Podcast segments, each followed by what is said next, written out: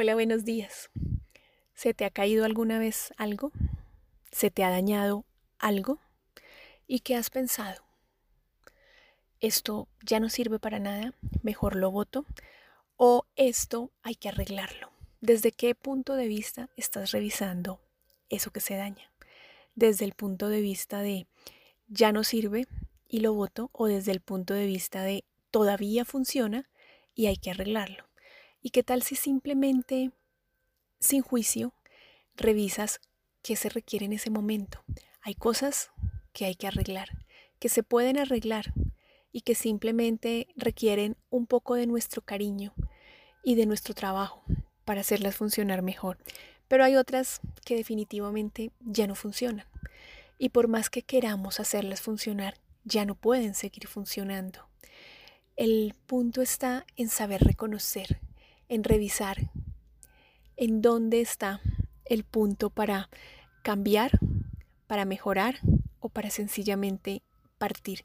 Es estar con los ojos abiertos. ¿Qué tal si hoy revisas lo que se requiere en el momento? ¿Hay que arreglar o hay que votar? Así de sencillo, como si fuera una ropa que tú estás usando y que algo le pasó. Revisa. ¿Es un daño que yo puedo arreglarlo o es algo que es mejor cambiarlo?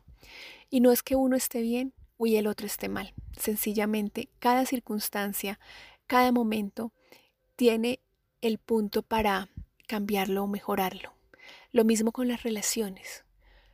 Porque nos empeñamos a veces en mantener una relación tóxica y hacemos algo y tratamos y tratamos, pero no funciona? ¿Qué tal si esa relación lo mejor es sencillamente finalizarla?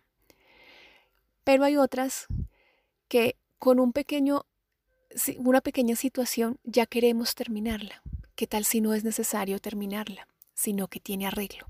Revisa qué puedes arreglar y qué puedes definitivamente cambiar. No siempre es lo mismo, no para todas las personas es lo mismo. No necesariamente lo que le funcione al uno le va a funcionar al otro, porque también a veces caemos en ese punto. Es que mi vecino o mi amigo lo hizo de esta manera y debe funcionar. Como dicen las mamás, Vicente va para donde va la gente. Y si hoy no sigues a, a la gente, si hoy revisas qué es lo que requieres tú en tu situación, arreglarla o desecharla. Y con base en eso, tomas una decisión en sabiduría. ¿Te animas hoy a tomar una decisión en sabiduría?